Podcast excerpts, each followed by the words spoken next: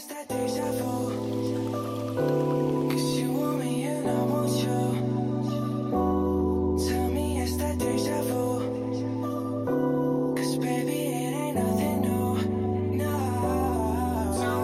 各位同学，大家早上好，我是瑶瑶老师，欢迎大家来到今天这一期的英语口语每日养成。今天的话呢，我们来学习这样一段台词，会有一些长。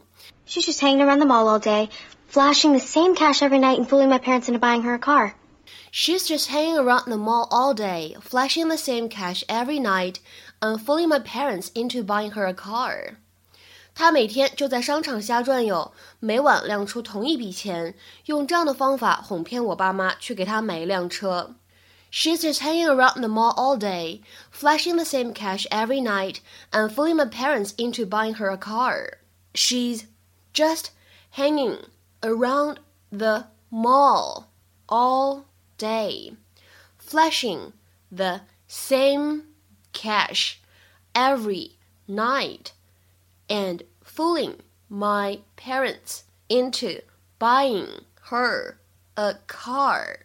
在这段台词当中呢，有几处发音技巧需要一起来关注一下。首先，just hanging 出现在一起呢，有一个不完全失去爆破，just Just hanging。around the 出现在一起，也有一个不完全失去爆破，around the，around the。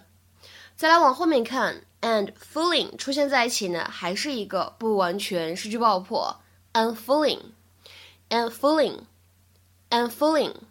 It is impressive how much Haley's earning. She's over $500 already. That's a lot of cheddar. Why is everyone acting like she's the first 17 year old to have a job? In other cultures, she'd have two kids already and they'd have jobs. You know, I stopped by the restaurant a couple times and she wasn't there.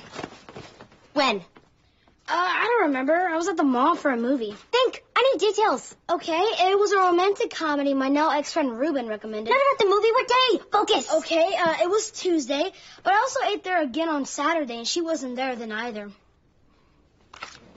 Oh my god. I bet she doesn't even work there. Well, then where's all this money coming from? Do you notice how every single night is just under $60? Grandpa gave her $60 for her birthday.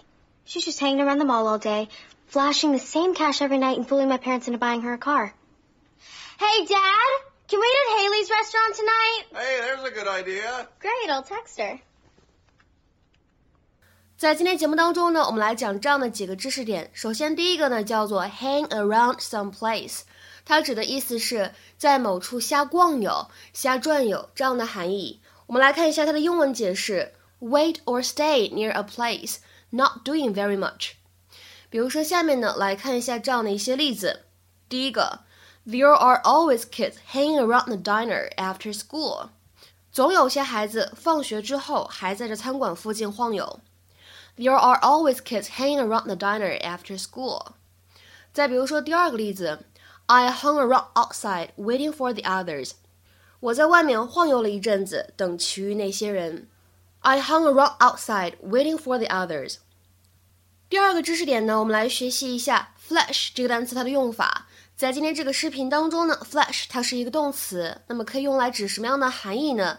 很快的亮一下某一个东西。If you flash something, such as an identity card, you show it to people quickly and then put it away again. 就是很快的把这个东西给别人看一下、亮一下这样的意思。比如说下面呢，我们来看一下这样的两个例子。第一个，He flashed his pass at the security officer. 他给保安员亮了一下他的通行证。He flashed his pass at the security officer. 那么再比如说第二个例子。 She opened her purse and flashed her ID card. 她打开钱包，亮了一下她的身份证。She opened her purse and flashed her ID card. 那么今天节目当中呢，最后一个短语，我们来学习 fool somebody into something，或者 fool somebody into doing something，都指的是哄骗某个人做某事。Deceive someone or oneself into doing something。下面呢，我们来看一下这样一些例子。第一个。I can't believe that guy fooled me into giving him the money. What a scam! 简直不敢相信那家伙居然骗了我，让我给他钱，真是一个厉害的骗局啊！I can't believe that guy fooled me into giving him the money. What a scam! 再来看第二个例子，You'll never fool me into believing you. 想让我相信你，没可能的，我才不会上当呢。You'll never fool me into believing you。 再比如说，看这个例子，We fooled the boss into giving us all the day off。我们骗了老板，给我们放了一整天假。We fooled the boss into giving us all the day off。再来看一下最后一个例子，Don't be fooled into thinking they're going to change anything。别被忽悠了，妄想他们能有任何改变。Don't be fooled into thinking they're going to change anything。 那么今天的话呢，请各位同学尝试翻译下面这样一个句子，并留言在文章的留言区。They try to fool you into coming after us. They try to fool you into coming after us. 这样一个句子应该是一个什么样的含义呢？期待各位同学的踊跃留言。我们今天节目呢就先讲到这里，拜拜。